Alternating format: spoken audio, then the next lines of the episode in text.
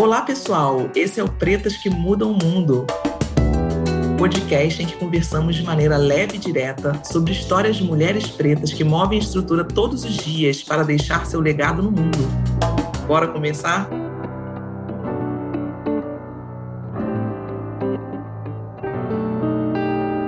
Começando nossa série de conversas, hoje vou contar para vocês um pouquinho da minha história. A partir delas, vocês vão perceber como eu me tornei uma mulher que luta todos os dias por aquilo que acredita, como eu me tornei uma agente de mudanças. Por isso, nós vamos começar falando sobre estratégia. Você define estratégias para sua vida? Quais são as estratégias que você usa para lidar com essa estrutura racista, com o racismo cotidiano e se tornar uma liderança que de fato muda o mundo? Vamos falar sobre isso?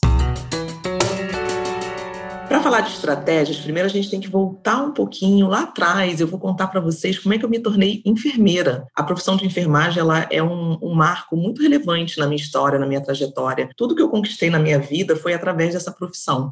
Só que isso tudo começa com uma decisão, começa com uma escolha. E essa escolha eu fiz a partir da observação de referências na minha família, observando uma prima que trabalhava como enfermeira, que era chefe de enfermagem no INCA. Eu fui vendo que ali podia ser um caminho, né? Que, que aquilo ali podia ser um lugar. Existia um desejo, eu gostava muito de, das áreas é, biomédicas, né? gostava muito de biologia na época da faculdade e tinha ali um, um, uma intenção, um desejo de talvez fazer medicina, porque geralmente esse é o caminho que as pessoas percorrem quando escolhem é, áreas da saúde, áreas relacionadas às ciências biomédicas, né? Mas naquela época eu não tinha condições de pagar pré-vestibular e estudava no Pedro II, era um colégio muito bom, mas para passar num vestibular para a medicina não tinha condições de fazer aquilo, né? E era um, um, momento que ainda não tinha cotas. E aí eu comecei, a minha estratégia começa aí. Ainda no final do, do ensino médio, que na época se chamava segundo grau, eu começo a pensar, bom, se eu não passar para a medicina, o que, que eu posso estudar? Qual pode ser um outro caminho dentro das áreas biomédicas que me ajudem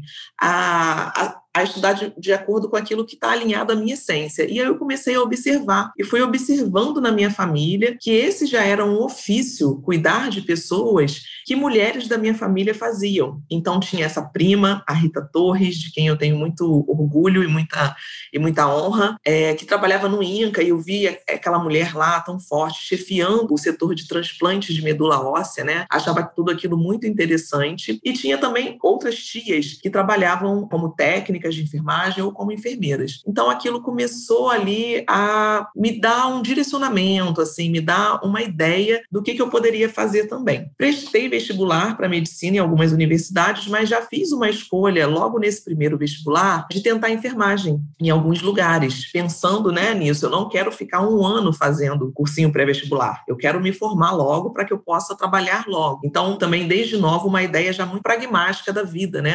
Eu não tinha essa condição de de ser uma pessoa que ia ficar ali estudando, fazendo pré-vestibular, para poder, quem sabe, um dia é, passar numa faculdade muito concorrida. E assim eu fiz, escolhi é, prestar vestibular para enfermagem na UERJ e na UF, passei em ambas e fiquei naquela dúvida. Eu estudava no Pedro II, que é uma escola federal, então tinha aquele desejo, talvez, de ir para uma universidade federal também, né? Mas quando eu fui entregar a documentação nas duas universidades, falei, nossa, UERJ aqui tão pertinho de casa, eu morava aqui no subúrbio carioca, é, é, no bairro do Engenho da Rainha, então, e a UERJ fica ali no Maracanã, para quem conhece aí o Rio de Janeiro, né? Muito mais perto do que ter que atravessar a ponte todo, todos os dias e ir para Niterói. Então eu escolhi é, a UERJ. E nossa, foi a melhor escolha que eu fiz, porque acabou acontecendo a coincidência, né? Aquela coisa que é para ser mesmo, é, de eu entrar na primeira turma de um currículo novo, um currículo que era todo baseado é, em Paulo Freire, né? Nas ideias de Paulo Freire, na metodologia, na proposta pedagógica pedagógica de Paulo Freire, na teoria crítica. Então, era um currículo voltado a formar pessoas com uma visão muito crítica, né? não só um profissional de saúde com as competências técnicas necessárias para o pro profissional de saúde, mas um profissional de saúde que olhasse criticamente para a sua realidade, que entendesse todo o contexto, que tivesse uma visão sistêmica. Então, quando eu cheguei naquela primeira aula, que eu me deparei com aqueles conceitos, com aquelas teorias, nossa, ali é, foi definido, né? De, de fato, eu tinha que estar aqui, de de fato eu quero fazer enfermagem e ficou para trás toda aquela ideia de, de fazer medicina e tudo mais. E eu abracei de fato a enfermagem. Então, esse foi o primeiro ponto, assim, que eu tive uma decisão estratégica e que eu vi que isso funcionou. Eu não fiquei insistindo em fazer é, somente medicina, eu vi estrategicamente que eu tinha uma tia já com uma carreira bem sucedida, que era feliz na profissão, e eu escolhi fazer enfermagem também, e foi a melhor escolha que eu poderia ter feito. Então, ao concluir a faculdade de enfermagem, eu tinha muito preparo, porque a faculdade de enfermagem da UERJ é uma faculdade que você tem teoria, mas você também tem muita prática. Além de ter toda aquela teoria lá de Paulo Freire, toda a teoria dos conhecimentos é, da área de, de, biomédica, né, da área de saúde mesmo, eu tive um ano de trabalho é, no internato, que se chama, né, como se fosse um estágio, onde a gente passa um ano inteiro da formação, o último ano da formação, trabalhando dentro do hospital, dando plantão, enfim, trabalhando já como se de fato é, fôssemos enfermeiras, ainda com suporte dos professores. E isso me deu uma base muito boa. Então, quando eu terminei, eu tinha uma ideia assim que eu queria trabalhar. Eu já queria ir para o hospital, eu gostava e eu queria ganhar dinheiro, né? Eu queria poder me sustentar, queria poder ter minhas coisas, é, realizar alguns sonhos aí, passavam por essa questão material. Então, eu tracei duas estratégias aí de novo, né? Mais uma vez eu fui estratégica. A primeira estratégia foi arrumar um emprego mais rápido que eu pude. E aí eu fui trabalhar como enfermeira num projeto de pesquisa, lá no Hospital do Fundão, um projeto relacionado à tuberculose, a controle de tuberculose. Foi o primeiro emprego que me apareceu e eu fui para lá. Só que esse era um emprego que ele era um emprego com vínculo de pesquisa, ele tinha bolsa, não era um emprego com vínculo ali muito seguro. E aí eu comecei a pensar, nossa, eu quero é, passar num concurso público, né? Eu quero um vínculo mais, mais seguro, eu quero ter um emprego que seja um emprego meu mesmo. E, mais ao mesmo tempo, tinha um outro aspecto ali que, é, que faz parte do, de quem eu sou, né? Dos meus pontos fortes, que eu gosto muito de estudar. Então, eu queria ainda aprofundar o meu conhecimento como enfermeira antes de começar a trabalhar logo na assistência. E eu, para casar essas duas coisas, eu pensei, o que, que eu posso fazer então? E aí eu fui fazer uma prova para residência. Tinha a possibilidade de fazer residência no Instituto Nacional de Câncer, aqui no INCA, tinham outras modalidades de residência também na época, mas lembrando lá da minha prima, né, que, que foi minha fonte de inspiração, a Rita Torres, é, ela trabalhava no INCA e eu falei, ah, eu acho que, que esse pode ser um bom caminho, trabalhar com oncologia, então eu vou fazer essa prova para residência no INCA, é uma área especializada, é uma área que eu vou ter um conhecimento diferenciado. E aí, de novo, gente, além de ter um pensamento é, estratégico, a gente que quer mudar o mundo, a gente precisa também saber enxergar as oportunidades. Poucas pessoas da minha turma foram fazer residência no INCA, né, na época. As pessoas foram para áreas mais comuns ou foram logo arrumar trabalho é, no setor privado, enfim. Eu não, eu pensei, como eu posso ser remunerada, é, estudar e ter um diferencial? E aí eu escolhi a residência no INCA. Então, estudei a beça, fui lá, fiz a prova e passei para residência no INCA. Fiquei dois anos fazendo residência em oncologia clínica. Só que quando chegou lá, não era uma área que me atraía tanto. Foi um lugar que eu aprendi muito, aprendi muita coisa, mas aquele,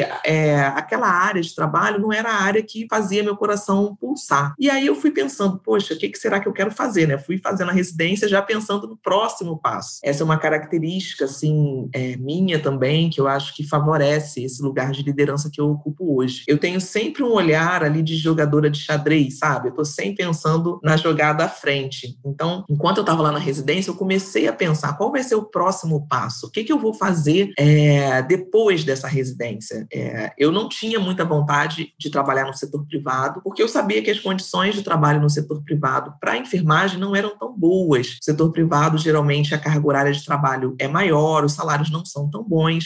Então, o meu foco era trabalhar no setor público. Mas eu não estava muito gostando ali daquela área, não estava me identificando muito com aquela área de oncologia. E aí eu comecei a prestar atenção em tudo que era concurso que estava aberto, que tinha inscrição aberta, e fui fazendo para lugares é, em que eu já tinha alguma afinidade, pensando na minha formação na faculdade. E foi assim que eu fiz o concurso para um hospital de cardiologia, o Instituto Estadual de Cardiologia Luiz de Castro, aqui no Rio de Janeiro, e fiz o concurso para a Secretaria Municipal de Saúde também. E aí pensei, ou eu vou trabalhar com cardiologia no CTI cardíaco, que era alguma coisa que eu gostava, ou eu vou trabalhar com saúde da mulher. E eu passei nos dois concursos e fui. Então, assim que acabou a minha residência no INCA, eu já tive a possibilidade de começar a trabalhar como servidora pública. Foi muito legal, né? Imagina, jovenzinha, recém-formada, já com dois concursos públicos, ganhando para mim o que era, eram rios de dinheiro na época. Então, é, isso foi muito bacana, isso me deu um gás para continuar. E eu fui para esses dois lugares ainda pensando ali, né, para onde eu vou, o que que, qual vai ser meu meu legado nesse mundo, o que que eu vou deixar aqui, o que que eu vou fazer dentro da enfermagem. Ainda não sabia assim com muita nitidez o que que eu queria dentro da profissão. E fui trabalhar no CTI cardíaco e é, na assistência na assistência obstétrica. Começo trabalhando é, em alojamento conjunto, cuidando de mães e bebês no pós-parto, né, as puérperas e seus bebês. E aquilo ali começa a me brilhar meu olhinho para a sala de parto. Começo a enxergar ali alguma coisa que eu gostava muito de fazer, que era é, cuidar de mulheres, que era essa atenção a mulheres no, durante o trabalho de parto, parto e pós-parto. Isso brilhava muito mais os meus olhos do que o cuidado ao paciente mais crítico, um paciente mais é, que demanda ali mais é, assistência, né, pesada, digamos assim, de um CTI, que era onde eu trabalhava no estado, no Aloysio de Castro, num CTI cardíaco. Então, eu já começo a direcionar a, o meu fazer, né, o meu ofício para esse cuidado de mulheres, ali quando eu começo a trabalhar com mulheres no município. E aí, mais uma vez, mais uma virada de pensamento estratégico. Eu estava no município, na maternidade Fernando Magalhães, trabalhando em alojamento conjunto, cuidando de mulheres ali naquele é, cenário de pós-parto, ajudando com o aleitamento materno, essas coisas. Mas eu queria trabalhar em sala de parto. Então, eu percebi que eu precisaria fazer uma especialização. É, enfermeiras podem atuar na assistência ao parto, né? Fazer parto, como se diz. A gente não fala dessa maneira, porque quem faz o parto é a mulher que está parindo, né? Mas para ficar assim mais nítido para vocês, enfermeiras podem fazer parto, né? Assistir, pegar o bebê, é, se precisar fazer uma sutura, enfim, todos os cuidados relacionados à assistência no momento que o bebê está nascendo. Então eu queria ser essa pessoa que ia estar tá ali é, fazendo parto, ia estar tá ali assistindo mulheres no momento em que elas estão parindo. E para isso eu precisava fazer uma especialização. Então, mais uma vez, olhar estratégico, é, observando oportunidades, comecei a mapear onde eu iria fazer essa especialização, quais eram as possibilidades, as oportunidades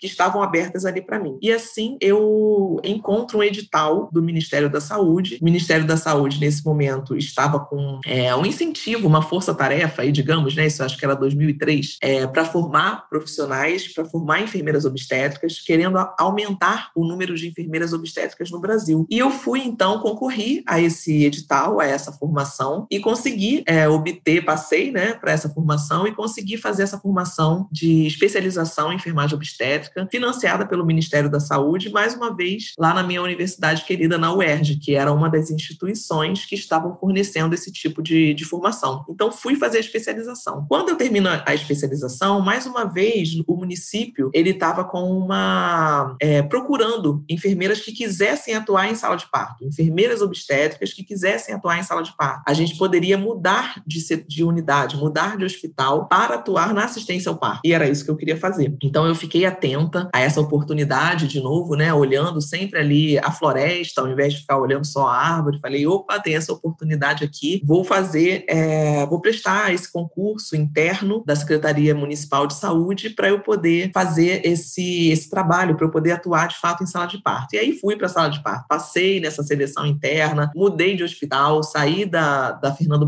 Magalhães, onde eu atuava no, no alojamento conjunto, e fui trabalhar na maternidade Alexander Fleming, fica na Zona Oeste, aqui do Rio de Janeiro, em Marechal Hermes, subúrbio do Rio também. Fui para lá. Era uma alegria enorme chegar lá na, na, na Alexander Fleming, é, na sala de parto, uma realização, né? Assim, foi toda uma trajetória que foi sendo construída. Então, faço enfermagem, depois vou procurando ver onde eu me encaixava na enfermagem, vou para oncologia, não é bem isso. Aí, será que é CTI? Não, não era CTI. Começo a cuidar das mulheres, é esse caminho aqui que eu quero seguir. Então, quero fazer assistência ao parto. Aí, eu vou para assistência ao parto e faço a minha especialização e finalmente eu consigo chegar na sala de parto, né? Falando aqui me dá até um, um arrepio, assim, de lembrar de, dessa trajetória. E chego na sala de parto. E aí começo a assistir parto, eram todos os dias ali, mais ou menos uns 10 partos que eu assistia por dia nos meus plantões. A cada parto, a cada bebê que nascia, uma alegria imensa. E tudo bem, só que questões acontecem, né, pessoal? Problemas começam a acontecer, especialmente quando você trabalha de uma uma maneira que desafia estruturas, de uma maneira que questiona o status quo. E era isso que eu e outras enfermeiras estávamos fazendo ali. A gente queria trabalhar uma assistência ao parto humanizada, a gente queria é, colocar a mulher como protagonista do, do nascimento do seu filho, e não nós, profissionais de saúde. E isso era um modelo de cuidado que questionava o modelo vigente. O modelo vigente era um modelo onde o médico, o profissional de saúde, ele era o centro, ele era o protagonista. Tudo girava em torno dele, tudo girava para facilitar o trabalho dele. Então a mulher fica é, deitada numa, numa maca que é horrorosa, que é estreita, que é fria, mas que favorece a altura do profissional que vai estar tá ali assistindo é, aquele parto. Trabalha numa sala com ar-condicionado gelado, que para quem está trabalhando é muito bom, mas para quem está parindo não é nada bom, frio, né? A pessoa normalmente está sem roupa ou com pouca roupa. Um ambiente com muita luz, com muito barulho, com outros profissionais entrando. E eu não queria assistir mulheres naquele modelo, né? Aquilo para mim e para outras pessoas que estavam questionando esse modelo de cuidado era muito violento. É, eu queria que essas mulheres pudessem ter ali aquele momento tão especial que é o nascimento do filho delas, que elas pudessem é, passar por aquele momento da maneira que elas escolhessem, da maneira que elas quisessem. Então, se a temperatura tivesse muito fria, que elas pudessem escolher aumentar aquela temperatura, se a luz estivesse incomodando, que elas pudessem escolher apagar aquela luz, que elas fossem as primeiras a receber aqueles bebês, o seu bebê no seu colo, na sua pele, tivesse um tempo para ficar com aquele bebê ali, que elas pudessem parir sem serem apressadas, aceleradas no seu processo, que é tão íntimo, que é tão corporal e que muda tanto de mulher para mulher. E aí eu comecei a questionar, é, não só no discurso, mas na prática. Eu era uma enfermeira de sala de parto, eu tinha esse lugar de poder, eu podia mover estruturas ali, né? E eu fui fazendo isso, eu e outras colegas. Esse é o movimento de humanização, digamos assim, né? É, que, que é tão falado aqui no Brasil. Então, em várias maternidades desse país, em toda maternidade que tem aí mudanças, que tem uma assistência ao parto humanizado, tinha uma enfermeira que, como eu ali naquele momento, no seu plantão, procurava é,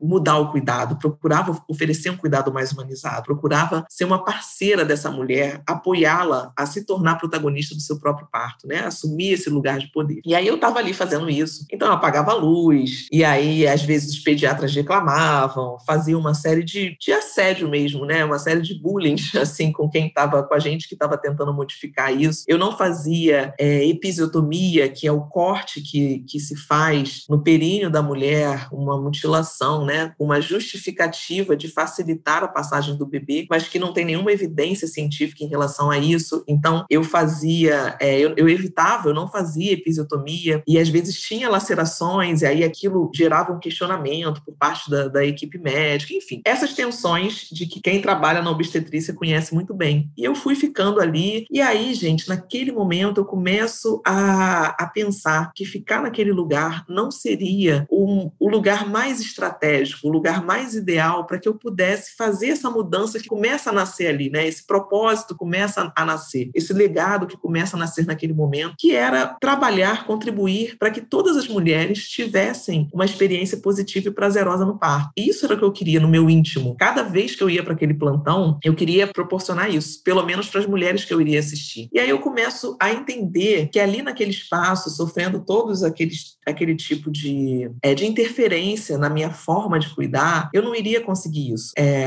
acho que é importante dizer né, que essa forma de cuidar era a forma que era recomendada pela Organização Mundial da Saúde, era a forma que era embasada em evidências científicas. Mas mesmo assim, por parte da equipe, né, por parte de alguns colegas médicos e até de alguns colegas enfermeiros também, isso às vezes tinha questionamento, as pessoas estavam acostumadas com outro modelo de, de cuidado, com outro modelo de assistência. Então elas questionavam esse essa forma mais humanizada, essa forma mais é, empoderada, que coloca a mulher mais no lugar de empoderamento, de assistência ao parto. Aquilo era estranho para eles, eles rejeitavam. E aí, nisso, quem está ali entre a equipe que está rejeitando e a mulher, que no caso éramos nós, enfermeiras, que estávamos tentando modificar essa realidade, que sofria pressão. E eu comecei a perceber ali naquele momento que ficar ali naquele lugar, naquele plantão, não ia ser suficiente. Mais uma vez, eu tenho um pensamento estratégico estratégico aí nesse, nesse momento, né? Quando eu começo a perceber que ficar ali no plantão não ia ser suficiente para eu conseguir impactar um número maior de mulheres, né? Eu não queria só que as mulheres que fossem assistidas por mim e pelas minhas colegas tivessem essa possibilidade de ter uma experiência positiva no seu parto, de ter uma experiência prazerosa, de ser protagonista. Eu queria que todas as mulheres do Brasil eu tivesse essa, essa oportunidade. E aí, mais uma vez, foi aquela hora de olhar a floresta, né? Foi aquela hora de enxergar oportunidades, foi aquela hora de ter um pensamento estratégico. E qual foi o pensamento estratégico aí nesse momento? Eu preciso trabalhar com política pública. Eu preciso ir para o lugar onde se toma a decisão. Não adianta eu ficar aqui sozinha, lutando, tentando lutar contra esse sistema, influenciando minimamente nesse lugar, se eu não tiver a possibilidade de expandir essa luta. E aí a decisão foi a luta. Então eu começo a olhar novamente para concursos, para possibilidades que pudessem me levar para o Ministério da Saúde. Tinha uma coisa também que me incomodava muito nesse momento, que é, eu via que eu e minhas colegas enfermeiras, a gente estava ali na linha de frente, fazendo a mudança acontecer de verdade. Nós éramos os principais, as principais responsáveis por essa mudança que estava acontecendo é, de verdade ali no, no, no, no, modelo de cuidado. Lógico que tinham médicos também aliados, pessoas que queriam, é, de outras áreas que queriam fazer essa mudança, mas quem segurava de fato a peteca todo dia ali, fazendo a mudança acontecer na prática, éramos nós, enfermeiras obstétricas. Só que quando a gente ia para eventos, para congressos, quando a gente observava quem estava fazendo a política pública, era somente, só tinha médico. Eram somente médicos nesse lugar de fala, nesse lugar de protagonismo. E aquilo me incomodava muito. Eu falei, não, eu quero estar nesse lugar de fala, eu quero estar nesse lugar de protagonismo.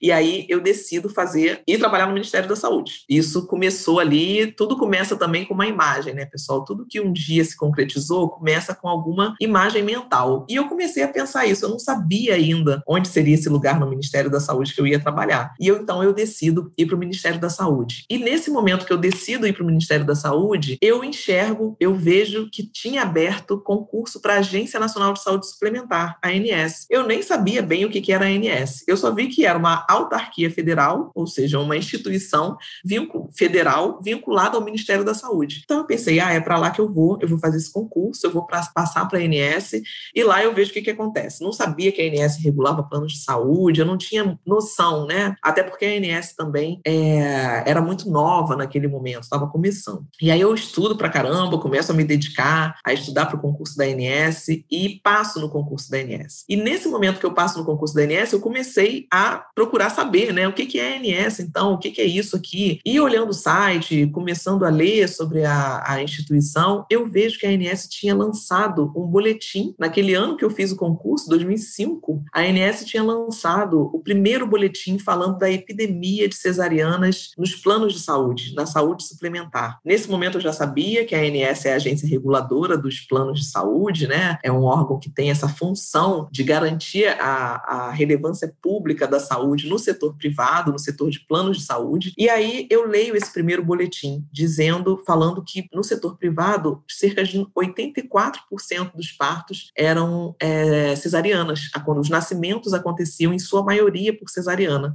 E aí eu vejo, opa, meu olhinho brilhou, falei, já sei aonde eu vou trabalhar dentro dessa agência. E começo a ver como é que eu poderia trabalhar nesse setor, porque é, como uma agência reguladora, a ANS ela tem múltiplas funções, ela cuida de fiscalização, ela cuida de preços de planos de saúde, ela cuida do rol de procedimentos, a lista de procedimentos que devem ser cobertos, enfim, tem uma série de atividades mais ligadas à área administrativa, ou à área econômica, ou à área de fiscalização, que não era o meu interesse. O meu interesse era tra continuar trabalhando como enfermeira obstétrica, continuar discutindo assistência ao parto, mas agora no nível central. E eu peguei aquele boletim, eu lembro até hoje quando eu li o boletim, ó, arrepiada de novo. Eu peguei aquele boletim e falei, eu preciso saber quem são essas pessoas. Então li o nome de quem estava assinando o boletim, qual era a diretoria, e aí comecei a me movimentar para tentar é, ir trabalhar naquele setor, né? Antes mesmo de, de ingressar, de fazer o curso de formação, a gente faz um curso de formação na INS, antes mesmo de fazer o curso de formação,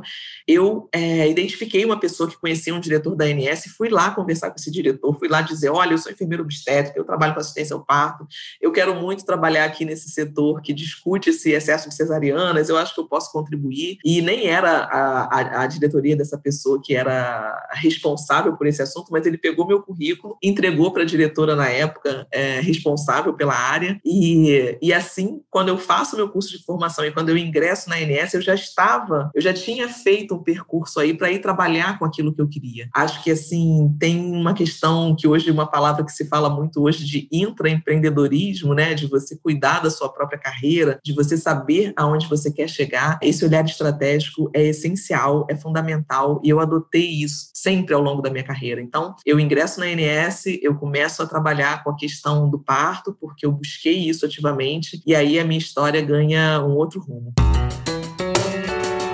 Bom, pessoal, foi assim que eu entrei na ANS, foi assim que eu comecei a trabalhar com a questão do parto no setor suplementar, algo que pautou a minha carreira e aí por muitos anos, né? Então, nesse episódio a gente falei um pouco sobre essa minha história, sobre esse meu ingresso na enfermagem, mas o pano de fundo, acho que o que eu gostaria que ficasse aqui para vocês foi sempre esse olhar estratégico que eu tive na construção dessa carreira. Desde quando eu decido lá atrás fazer o vestibular para medicina e enfermagem ao mesmo tempo, me baseando na experiência é, da minha prima, até todos os passos estratégicos que eu fui tomando ao longo da carreira, uma visão sempre de aproveitar as oportunidades, de enxergar as oportunidades para poder aproveitá-las, decidindo sempre muito estrategicamente. Então, acho que é isso que eu gostaria é, de deixar hoje aqui como mensagem nesse podcast. Tenham uma estratégia, tenham uma visão do que vocês querem construir e tenham uma estratégia para concretizar de fato essa visão. Observem as oportunidades e aproveitem essas oportunidades. Com isso, vocês vão conseguindo se mover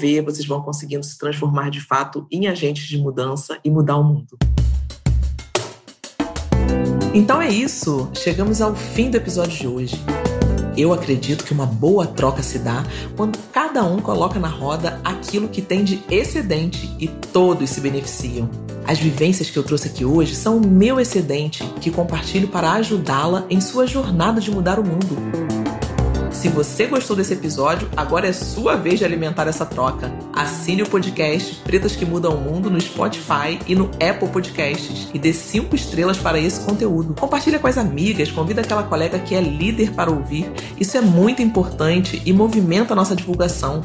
Contribui para que outras pessoas como você também possam ouvir essas histórias e alimentar sua energia vital. Podemos seguir esse papo nas redes sociais, como LinkedIn, Instagram. Procura lá, sou Jaque Torres. Me manda um direct e vamos seguir conversando. Vai ser um prazer. Valeu por hoje e nos vemos no próximo episódio. Vamos juntas!